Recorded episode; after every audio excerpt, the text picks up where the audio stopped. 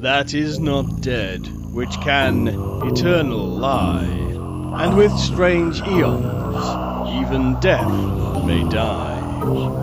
Welcome to the All Lovecraftian Podcast at ArkhamInsiders.com. War Challenge from Beyond angesichts dieser Überlegungen nicht gut gelungen? Ihr Teil war mit Abstand der beste, was Originalität und Verarbeitung betrifft. Auch hatten sie den schwierigsten Abschnitt. Sie mussten all das unzusammenhängende Geschwafel ihrer Vorgänger erklären. Einige der Teile, darunter auch meiner, waren nachlässig geschrieben und locker formuliert, aber ihr Teil war wie immer ein Wunder an exakter Formulierung. Und war es nicht interessant zu sehen, wie die Persönlichkeit jedes einzelnen Autors seine Folge prägte? C. L. Moore an H.P. Lovecraft, 11. Dezember 1935. Hallo, ich bin Mirko. Hi, und ich bin Axel. Wir sind die Arkham Insiders. Auf arkhaminsiders.com. Wie schon gehört, ein Zitat von C. L. Moore, Catherine Lucille Moore, eine bekannte Autorin bei Weird Tales in der Blütezeit des Magazins.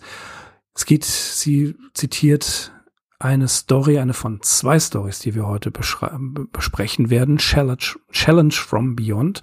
Und die andere ist Collapsing Cosmoses. Und Axel, mit Collapsing Cosmoses werden wir auch mal direkt einsteigen. Ja, das ist ein kurzer, ein schneller Einstieg. Äh, Collapsing Cosmoses, kollabierende Kosmen, könnte man das vielleicht auf Deutsch übersetzen. Das ist ein kurzes Fragment, das gerade mal 640 Wörter umfasst. Und es wird hier beschrieben, das Aufeinandertreffen zweier offenbar feindlicher Weltraumflotten. Und just in dem Moment bricht dieses Fragment ab, als sich die Raumschiffe zu formieren beginnen.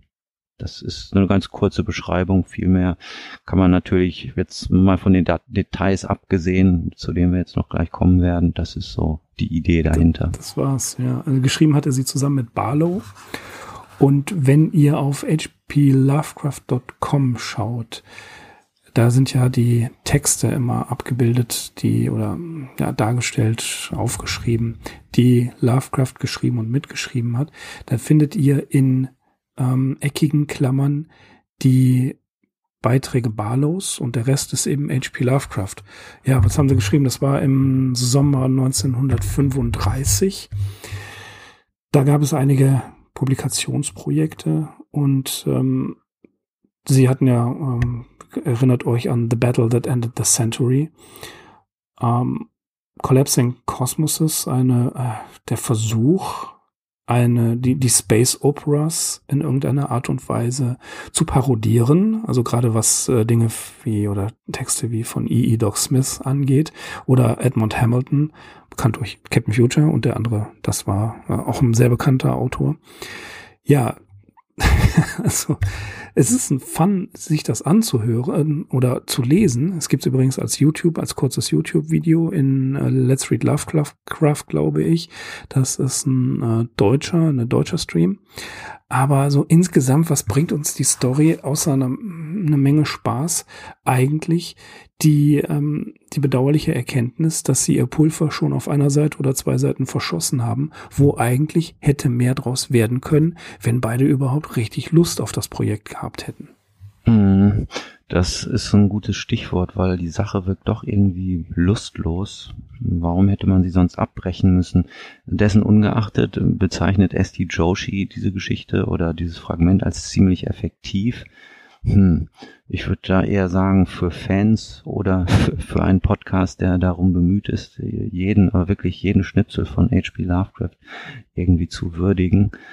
Ja, äh, interessanterweise ähm, liest einer der Außerirdischen, äh, der hier zu Wort kommt, die Windy City Grabback, also die Krabbeltüte aus der windigen Stadt Chicago, was ja, wir hatten es im letzten Podcast festgestellt, ein Chiffre für die Zeitschrift Weird Tales ist. Also da rundet sich dieses Bild nochmal. Das kann man hier eben eindeutig quasi erkennen, so dass wir es hier mit einer weiteren Kollaboration von Lovecraft und Barlow zu tun haben. Wer weiß, äh, ob sie diese Windy City Grabback nicht noch in weiteren Geschichten oder angedachten Geschichten äh, verwendet hätten. Ja, Space Opera ist natürlich äh, das Thema, um das es hier kreist oder um äh, das, das Stichwort, wo man das Ganze zusammenfassen kann. Also unsere Generation ist, glaube ich, wenn, äh, wenn wir so diesen Begriff Space Opera hören, dann denken wir, glaube ich, an Star Wars. So, das ist ja die, die Space Opera unserer Zeit, mit der wir aufgewachsen sind, zumindest im filmischen Bereich. Und alles, was wir dort erstmals kennengelernt haben, haben wir auch schon hier in diesem Fragment. Also wir haben fantasievolle Außerirdische mit äh, Antennen und Tentakeln und ebenso fantasievollen Namen. Es gibt einen interkosmischen Rat, in dem die ganze Angelegenheit besprochen wird und natürlich die schon erwähnten äh, Flottenverbände von Raumschiffen. Also das mhm. sind so die Standardzutaten. Ja, also das ist tatsächlich das, was was die hier äh, anführen. Auch ähm, ja definitiv übertriebene ähm, Darstellungen und auch hier merkt man, dass sich beide in die, sie finden es lustig, wenn sie es lesen, sie finden es albern, wenn sie es lesen, aber ähm, ja, es, es zündet nicht. Also ich finde sie eben nicht, wie du wie gerade Joshi zitiert hast, ähm, entsprechend, sondern ich finde sie eigentlich ein bisschen übertrieben und nicht gelungen, was daran liegt, dass sie einfach nur mit, mit Stoff hier eine Parodie abliefern wollten, was aber nicht hingehauen hat. Also da war einfach zu viel, ähm, zu viel auf einmal. Mhm. Und das macht dann, das macht dann irgendwie auch keinen Spaß, sich das, das vorzustellen. Ähm, vielleicht wäre es was Besseres geworden, wenn es länger gewesen wäre, aber ich glaube, darauf hatten die wirklich absolut keine Lust. Ja, bemerkenswert ist vielleicht noch der Titel Collapsing Cosmoses. Also man geht hier gleich von mehreren Kosmen aus. Während unserer sinnlichen äh, Erfahrung nach gibt es eigentlich nur einen Kosmos. Da habe ich noch ein ganz interessantes Zitat von Joachim Körber ausgegraben. Der hat äh, seinerzeit eine Story dieser Machart in einer Anthologie ähm, verwurstet äh, eine Anthologie mit klassischen Science-Fiction-Stories, die heißt Einsteins Schaukel. Und äh, diese Geschichte, die trägt den Titel ähm, Raiders of the Universes, also Plünderer der Universen, hier eben auch diese Mehrzahl. Und sie stammt von unserem guten Bekannten Donald Wondry und erschien erstmals 1932 in Astounding Stories. Und das, was Körber ähm, einleitend oder zu dem Autor geschrieben hat, zu dem Donald Wondry, das trifft so ein bisschen auch auf unsere Geschichte vielleicht zu, wenn sie dann sich zu einer wirklichen Geschichte entwickelt hätte. Also er schreibt da, die in diesem Band abgedruckte Geschichte ist ein Musterbeispiel für die Ära der amerikanischen SF, als Autoren sich in Gigantomanie überboten und nicht mehr mit den Planeten des Sonnensystems oder den Galaxien spielten, sondern mit ganzen Universen, in Klammern Plural. Spannend und witzig ist das allemal, naturwissenschaftlich mitunter recht Hanebüchen. ja, also viel gibt's nicht mehr zu sagen oder mhm, nichts zu diesem. Aber jetzt äh, wird's ein bisschen spannender. Und zwar lernen wir, was ein Round Robin ist. Und wir haben es auch mit einem Autoren zu tun, der nicht wirklich Lust hatte, nämlich Merritt und noch vielen anderen, nämlich Challenge from Beyond. Ich möchte dazu ein äh, weiteres Zitat bringen, ebenfalls von C.L. Moore, wie diese Geschichte entstanden ist. Wir kommen da gleich noch ein bisschen oder gehen da gleich noch ein bisschen genauer drauf ein. Aber C.L. Moore schreibt am 22. Juli 1935 an Lovecraft, Julius Schwartz hat mich zu einer Kettenbriefgeschichte verführt, in die auch Sie einbezogen werden sollen. Ich schrieb einen ersten Teil und schickte, ihm am 8, schickte ihn am 18. per Post. Sicherlich keineswegs eine brillante Sache. Es ist schwer, auf drei Seiten sehr brillant zu werden, vor allem, wenn Sie sich hauptsächlich mit der Vorbereitung befassen. Aber das Beste, was mir einfällt, wenn es als nächstes kommt, wie ich denke, das ist es, vielleicht können Sie beim zweiten Teil es besser machen, wenn Sie das machen möchten. Ja, worum geht's? Challenge from Beyond. Axel, deine Fähigkeiten als Zusammenfasser sind gefragt. Okay, dann legen wir mal los. George Campbell ist ein Geologe, der seine Ferien inmitten der kanadischen Wildnis beim Campen verbringt. Eines Nachts findet er neben seinem Zelt einen Stein von höchst eigenartiger Beschaffenheit.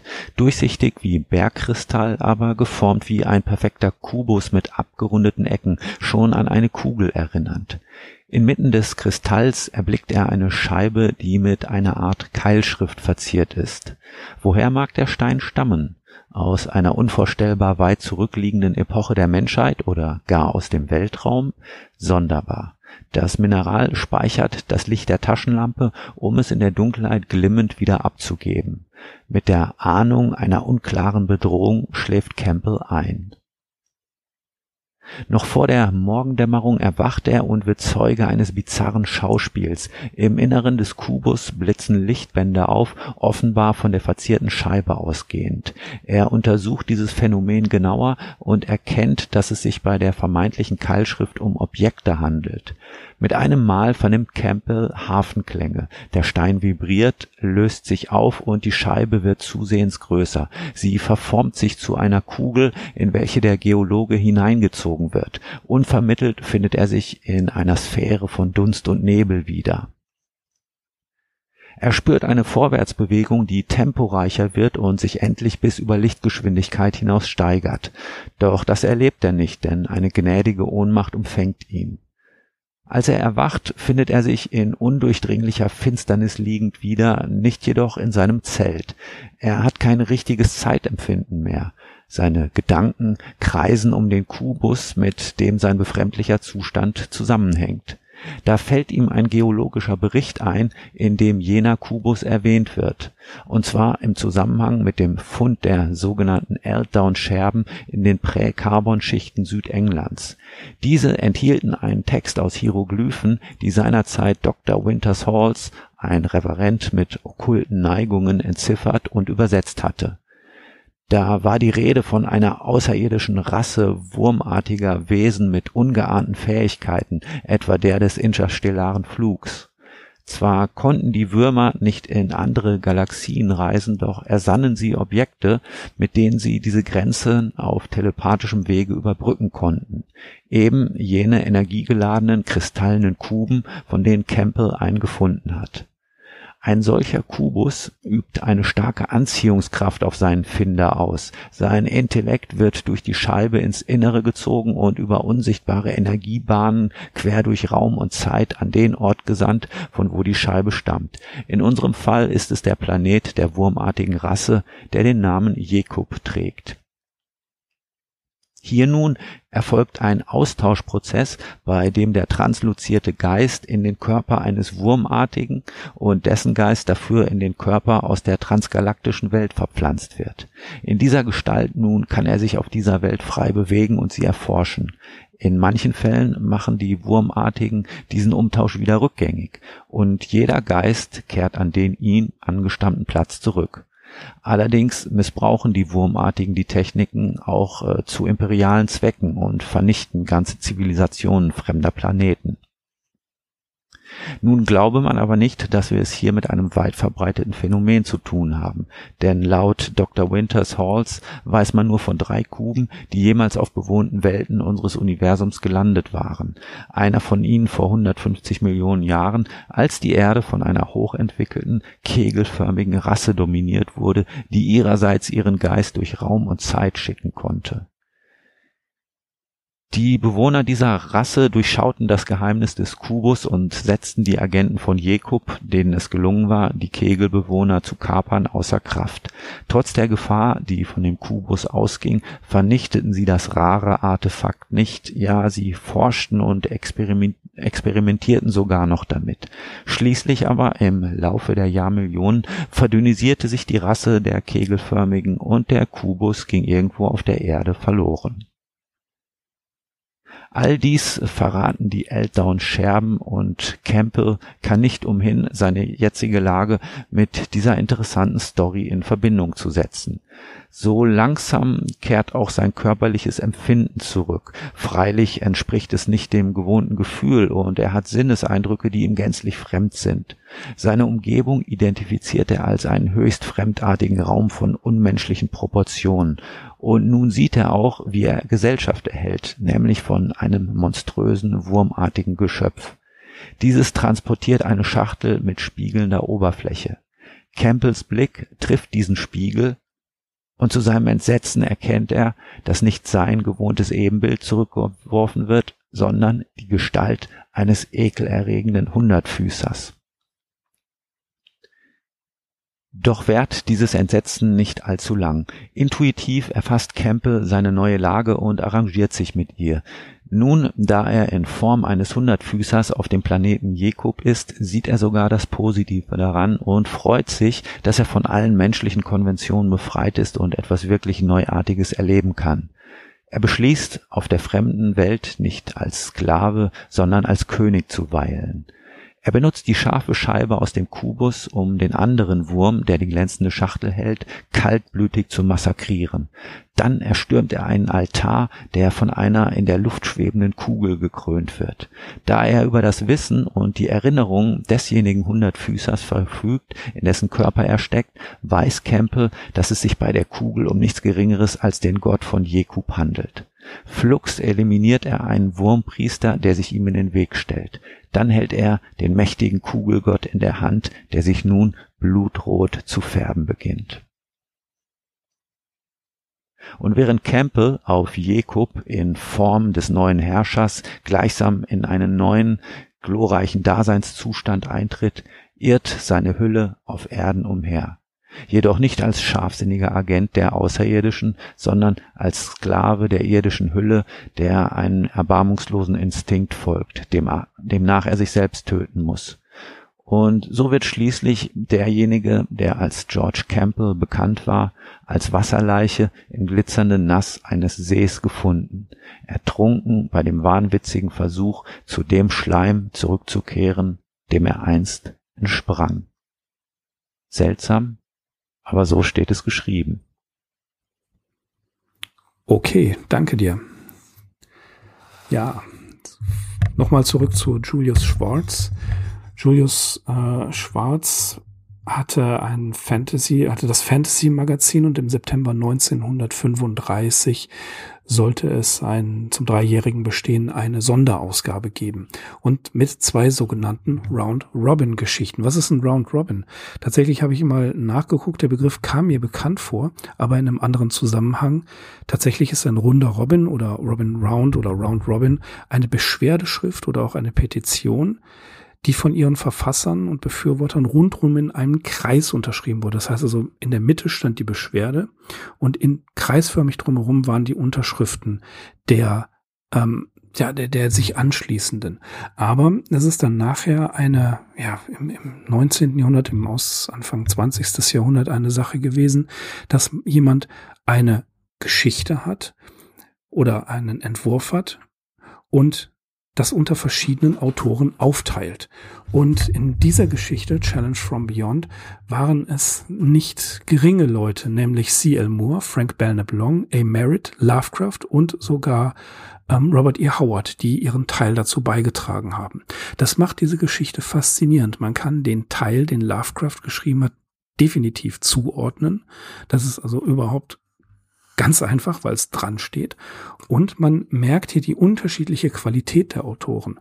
Julius Schwarz hatte gesagt, dass diese Autoren, die ich gerade genannt habe, die unheimlich fantastische, ähm, also den, das Konzept unheimlich fantastisch erzählen sollten, während andere äh, Autoren, wie unter anderem Stanley Weinbaum, Donald Van Dry und äh, E. E. Doc Smith und Hal Vincent und Murray Leinster die Science-Fiction-Fassung ja, schreiben wollten. Tatsächlich habe ich die Science-Fiction-Fassung nicht gelesen, aber ich wette, der Nils oder der Fun Duke, die werden garantiert äh, herausfinden, wo es die gibt. Und ähm, interessant auch zur, zur Entstehungsgeschichte ist, dass Merritt gesagt hatte, also ähm, schön und gut, wenn C.L. Moore den ersten Teil schreibt. Ich will den zweiten Teil schreiben. Aber eigentlich hatte Frank Belknap Long diesen Teil schon geschrieben. Und dann hat Merritt gedroht auszusteigen und wollte nicht mehr mitmachen, wenn er nicht an zweiter Stelle ist.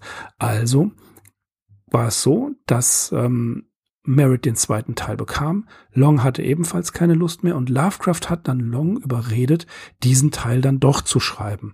Ja, und so kam es dann zu Challenge from Beyond in den verschiedenen, ja, man kann schon sagen, Stilen dass man merkt, man merkt es einfach. Also Lovecraft, das haben wir ja in dem Zitat von C.L. Moore schon gehört, ähm, hat da das Ganze ausgearbeitet, hat das Ganze episch dargestellt und bei Robert E. Howard geht's direkt ans Eingemachte. Da wird ein, so, ein, so ein Splitter genommen und dann wird das Wurmwesen in Stücke geschnitten. Also man merkt es wirklich, wie es hin, wie es auskommt und Merritts Anteil, ja, der war okay, ich, ich mach's dann halt. Also nicht wirklich, ähm, nicht wirklich brillant geschrieben. Na, aber das ist eben ein interessantes Projekt. Mehrere Autoren schreiben an ein und der gleichen Geschichte weiter. Mhm. Der Runde der illustren Namen dürfen wir noch Clark Ashton Smith und Edmund Hamilton zufügen. Die waren nämlich auch angedacht gewesen, äh, ja, haben sich dann aber im Endeffekt doch nicht an dem Projekt beteiligt. Also gerade mit Clark Ashton Smith hätten wir natürlich noch so den dritten der großen Weird Tales Autoren mit im Boot gehabt, neben Lovecraft und Howard. Ansonsten stimme ich dir da voll zu. Also gerade Lovecrafts Part, der die eigentliche Geschichte entwickelt oder ihr wirklich auch Idee und äh, Zündstoff verleiht, ist natürlich besonders einprägsam und äh, wie Robert E. Howard dann die Sache auf den Kopf stellt, auch das ist schön zu lesen. Also diese beiden Parts sind die herausragenden.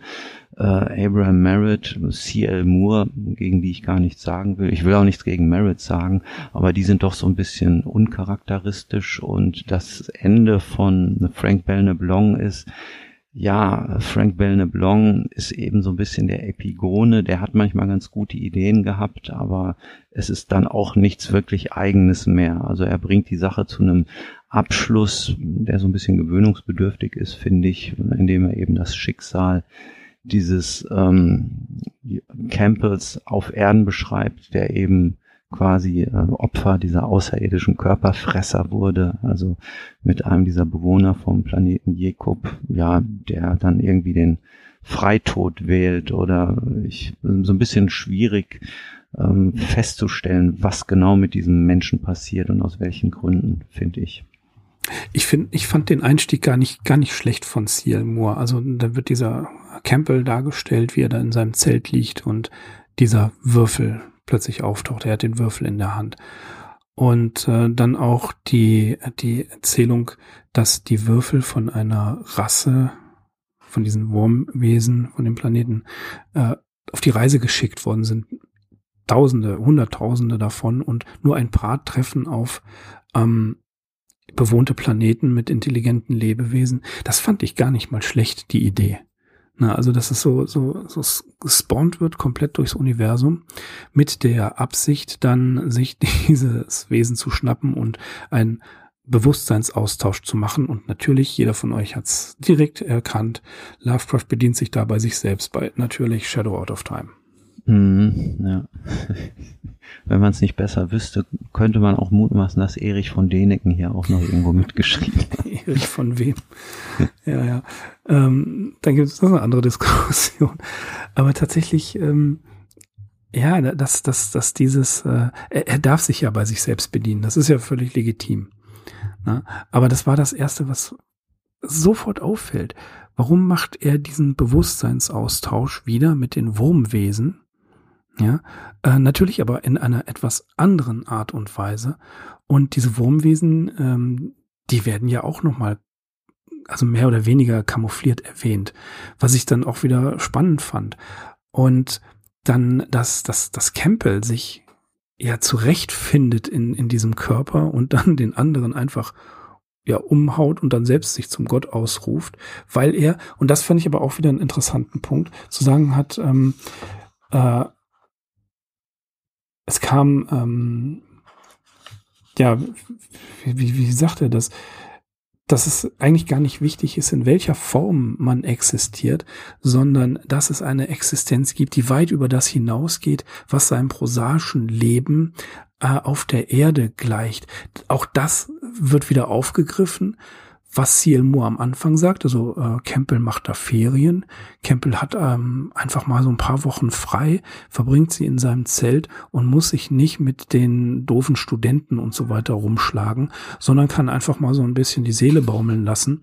Und das ist ja dann auch schon wieder ein, ein kleines Foreshadowing darauf, dass Campbell, als er in diesen, äh, in dieses Wesen hinein transportiert wird, dass er dann tatsächlich nie wieder sich mit solchen langweiligen Dingen beschäftigen muss, sondern dass ihm fast unendliche, ja gottgleiche Möglichkeiten gegeben sind.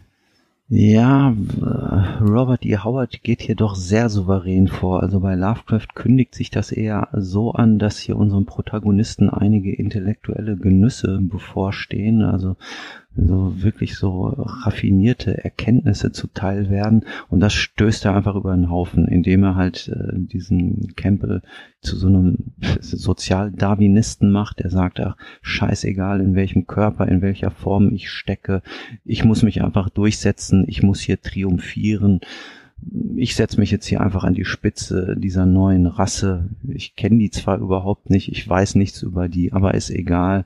Ich habe hier äh, diese Scheibe aus dem Kubus. Ich bin dank meiner abgefeimten menschlichen Triebe, weiß ich, dass man das auch als Waffe benutzen kann, worauf diese Bewohner ja gar nicht kommen würden. Mhm. So, die sind ja gar nicht so primitiv, so gewöhnlich, dass sie irgendwie sowas nee, als... Also, ähm, sie, sie, sie, schrecken nicht vom totalen Genozid zurück, wenn es da, Das nicht, aber wie gesagt, sie haben natürlich natürlich schon viel mächtigere Möglichkeiten, aber die kommen gar nicht auf die Idee, äh, so ein Teil als mhm. Waffe zu benutzen. Also in dem Punkt ist er ihnen tatsächlich äh, über. Das fand ich auch ganz interessant, dass er da wirklich so ähm, instinktsicher äh, seine Chance erblickt und sie sofort nutzt und mhm. ja, dass er quasi äh, dann diesen kugelartigen Gott, also nicht er ist ja im Prinzip der Gott, sondern er schnappt sich erstmal ja. diesen Gott in Kugelgestalt, der vorher noch so Elfenbeinfarben tönt und nachher nach äh, den Morden hat er so eine blutrote Farbe. Also mhm. das, der Teil ist wirklich sehr effektiv geschrieben, finde ja, ich. Ja, da gebe ich dir vollkommen recht. Das sagst du ganz, ganz genau, dass diese Wesen, die durch ihre Fähigkeiten, wenn sie entdecken, da ist eine Zivilisation, die potenziell Raumfahrt äh, mächtig werden könnte und sie erwischen die, dann löschen die die komplett aus und werden aber selber überrannt und ja beherrscht von jemandem, der eine der einen Gegenstand als Waffe benutzt, von dem sie es gar nicht wussten, wie du gesagt hast. Und das ist natürlich schon eine sehr raffinierte Wendung.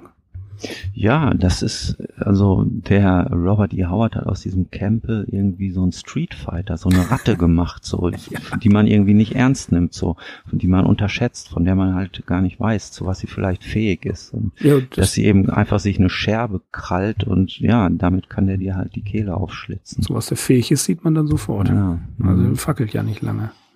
Das ist auch von, von einem gelehrten Geologie, äh, Professor plötzlich so, so ein Killer wird. Ne?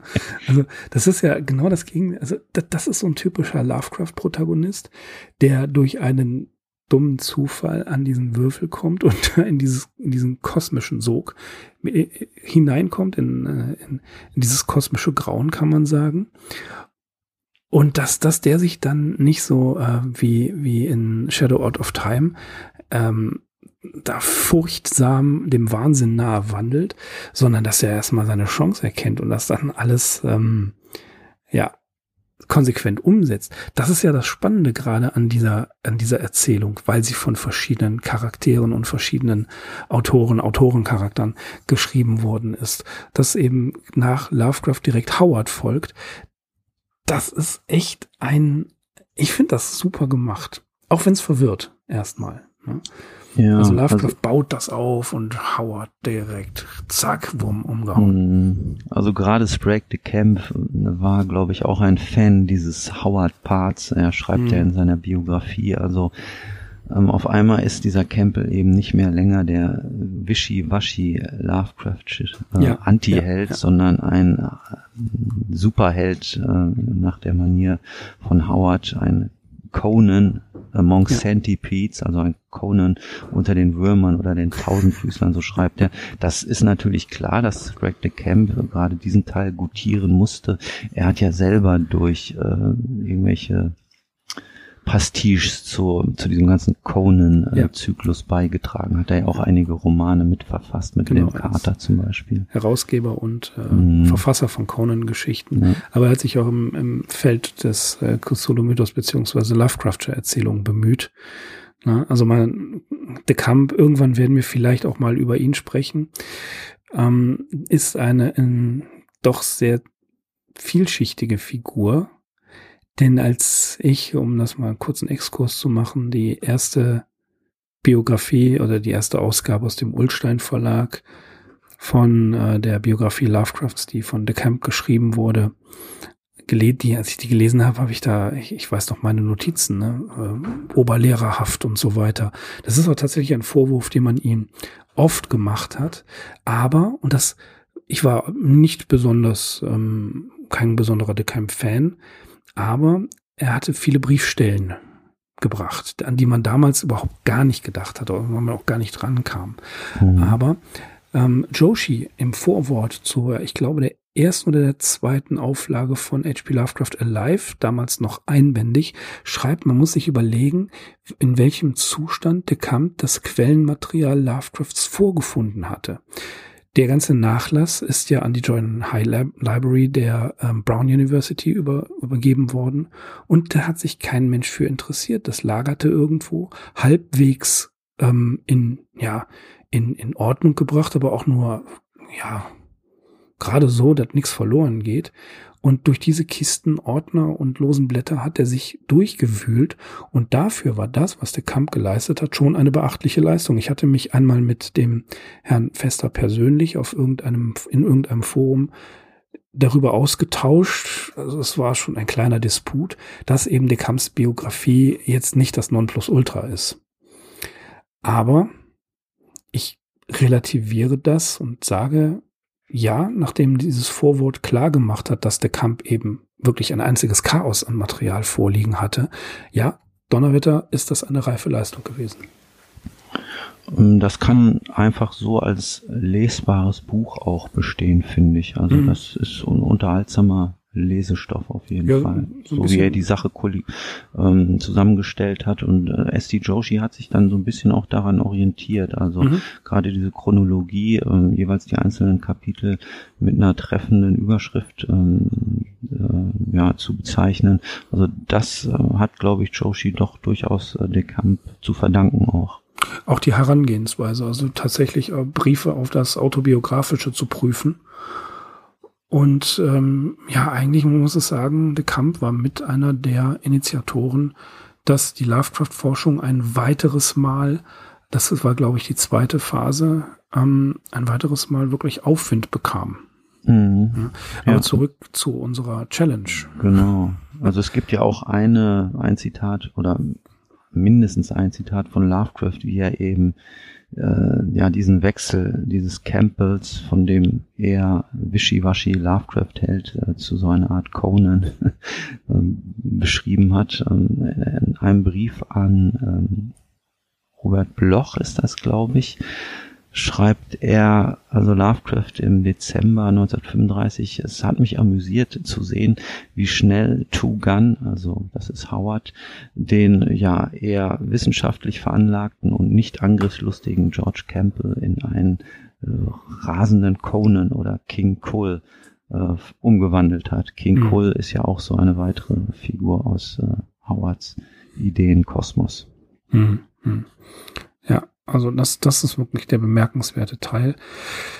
Ja, dann kommt eben Longs Beitrag mit einem zum Ende hin versucht er das Tempo ein bisschen anzuziehen, indem er Absatz für Absatz immer die ähm, die Ebene wechselt. Da schreibt er einmal Campbell als Wurm und einmal Campbell als Körper, der eben sich da zurückentwickelt zu einem Raubtier.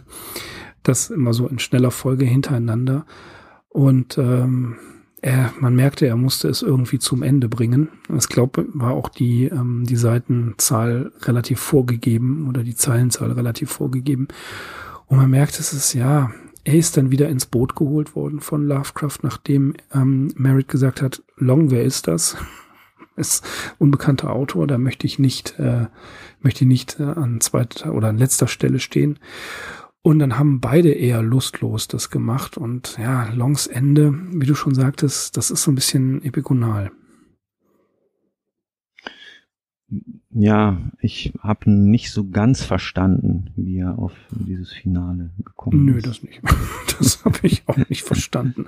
Also es ist, ähm, es ist so, dass Long diese Ideen aufgegriffen hat und äh, es, ähm, ja, Campbells Körper wurde vom Bewusstsein dieses äh, Menschen, oder Quatsch, dieses Wurmwesens ähm, gekapert. gekapert und Campbell selber ähm, auf dem auf Jacob, der blockiert dann offensichtlich die Rückkehr. Also in irgendeiner Art und Weise gelingt es, ihn eben nicht mehr zurückzulassen.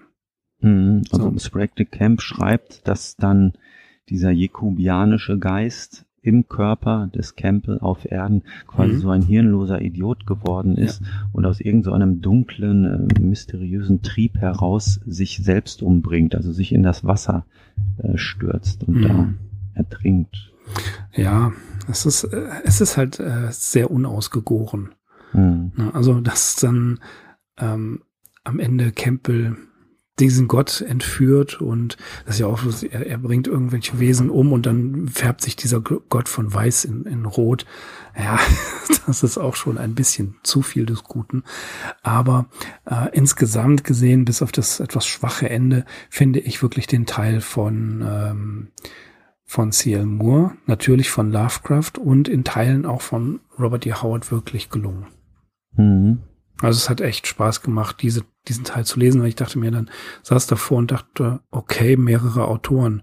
Klar, das hat man alles schon mal irgendwo gelesen, aber ja, was erwartet mich denn jetzt eigentlich? Und dann ist der Einstieg ähm, klassisch Lovecraft, obwohl er es ja nicht geschrieben hat, aber man merkt einfach, das ist so ein gewisser ähm, Zeitgeist, der, der dort ähm, durchgesetzt wird.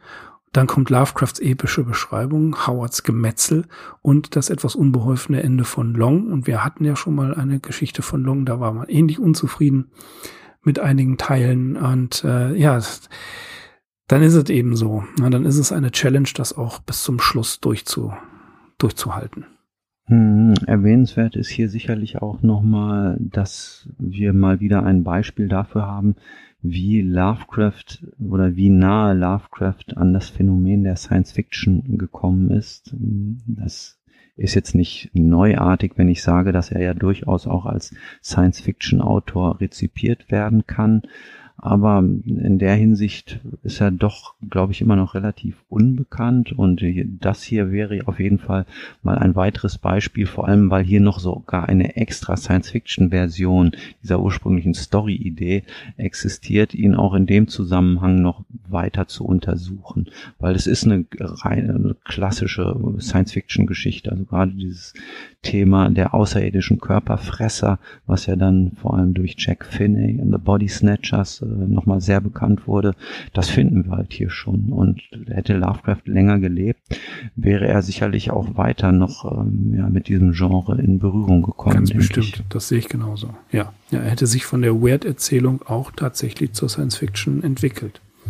Ja, Also die nicht Geschichten. solitär, nicht solitär. Nee, nee, aber die späteren Geschichten, ähm, auch einige, die wir hier noch besprechen werden, die äh, lassen so eine Vermutung auf jeden Fall gerechtfertigt erscheinen. Eine meiner absoluten genau. Lieblingsgeschichten in The Walls of Eryx. Ja, zum Beispiel, genau. Mhm. Das ist klare Science-Fiction. Ja, also Ja, und. Lovecraft selbst, er hat sich ja abfällig wirklich nur über diese Hackwork geäußert, über so Leute wie Otis Adelbert Klein oder Edmund Hamilton, mit dem konnte er tatsächlich auch nicht so viel anfangen, aber zum, zum Beispiel A Martian Odyssey von Weinbaum fand Mhm. er gut und also es gab durchaus Beispiele, wo er sich positiv äh, über die Science Fiction geäußert hat. Ja, das ist, das ist aber auch ähm, ein, ein klares Phänomen. Du liest Krimis, die einen sind totaler Müll, weil sie einfach nur nach Schema F runtergehackt worden sind und die anderen sind super raffiniert und extrem spannend.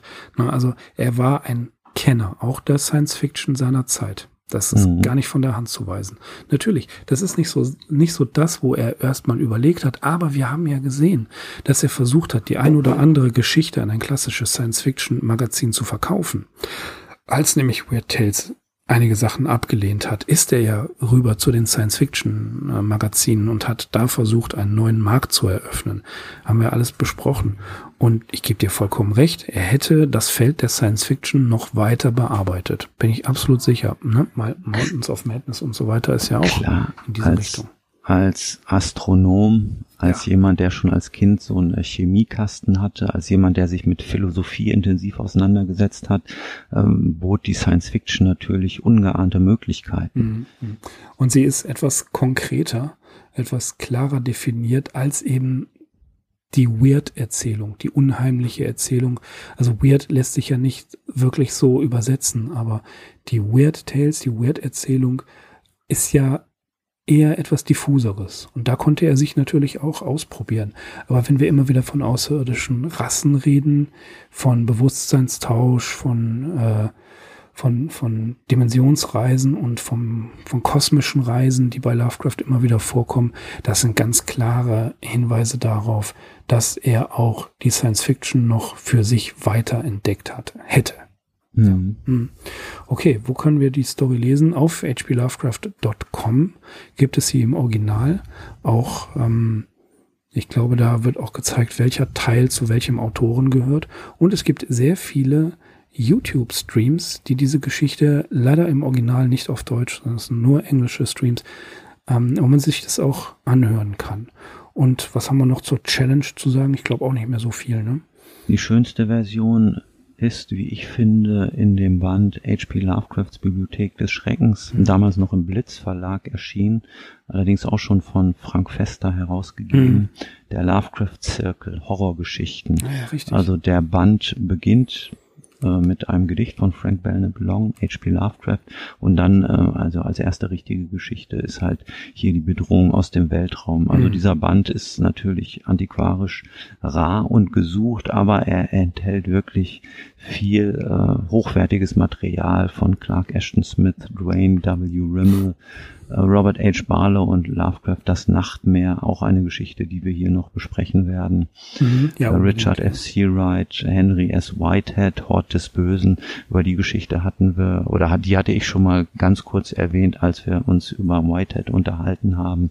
Und auch die schöne Erinnerung von Muriel E. Eddy, Howard Phillips Lovecraft, Mirko, die uns beiden auch schon viel Freude bereitet hat und die wir auch heute noch immer wieder gerne zur Hand nehmen, oder? Gentleman from Angel Street. Richtig, genau. Die nur noch gekrönt wurde äh, davon, dass äh, Dagmar Berghoff sie Ja, eingelesen hat als äh, hast es zuerst Hörbuch. gesagt. Du hast es zuerst gesagt. Genau, es gab mal von LPL Records mit im Zusammenhang, äh, in Zusammenarbeit mit dem Fester Verlag CDs und äh, Cthulhu Mythos Schatten über Innsmouth, äh, Schatten aus der Zeit, Flüsterer im Dunkeln. Das sind auch Raritäten, diese CDs mittlerweile. Ähm, zum Hören gibt es sie, glaube ich, bei den gängigen Audiobook-Plattformen und ganz bestimmt irgendwo auch auf YouTube. Da hat Dagmar Berghoff, die Mrs. Tagesschau oder Miss Tagesschau, hat diese ja, Erinnerung von Muriel Eddy vorgelesen und das ist eigentlich ein Hörerlebnis. Kann man nicht anders Hm. sagen. Da Ja. gebe ich dir voll und ganz recht. Das ist echt eine, eine Rarität und sehr, sehr schön gemacht. Sucht das mal. Ich kann, oder wir, wir können es euch auf jeden Fall empfehlen. ne? Mhm. So, Challenge from Beyond abgeschlossen. Für heute würde ich sagen, war's das. Ihr wisst, wo ihr die Sachen bekommen könnt. Wir freuen uns auf jeden Fall wie immer über Kommentare in, äh, auf unserer Seite oder schreibt uns an, wenn ihr was wissen möchtet. Ihr wisst, es ist jetzt ähm, nicht mehr ganz ein Monat, bis wir zehn Jahre alt werden. Hier nochmal der Hinweis, falls ihr irgendwas wissen möchtet, falls ihr Fragen habt, einfach her damit. Ne? Wir beantworten alles. So ist es. Genau. Jawohl, dann bleibt uns noch uns zu bedanken fürs Zuhören und wir verbleiben wie immer mit den freundlichsten Grüßen. Ich bin Mirko. Ich bin Axel. Wir sind die Arkham Insiders. Auf arkhaminsiders.com. Bis zum nächsten Mal. Macht's gut.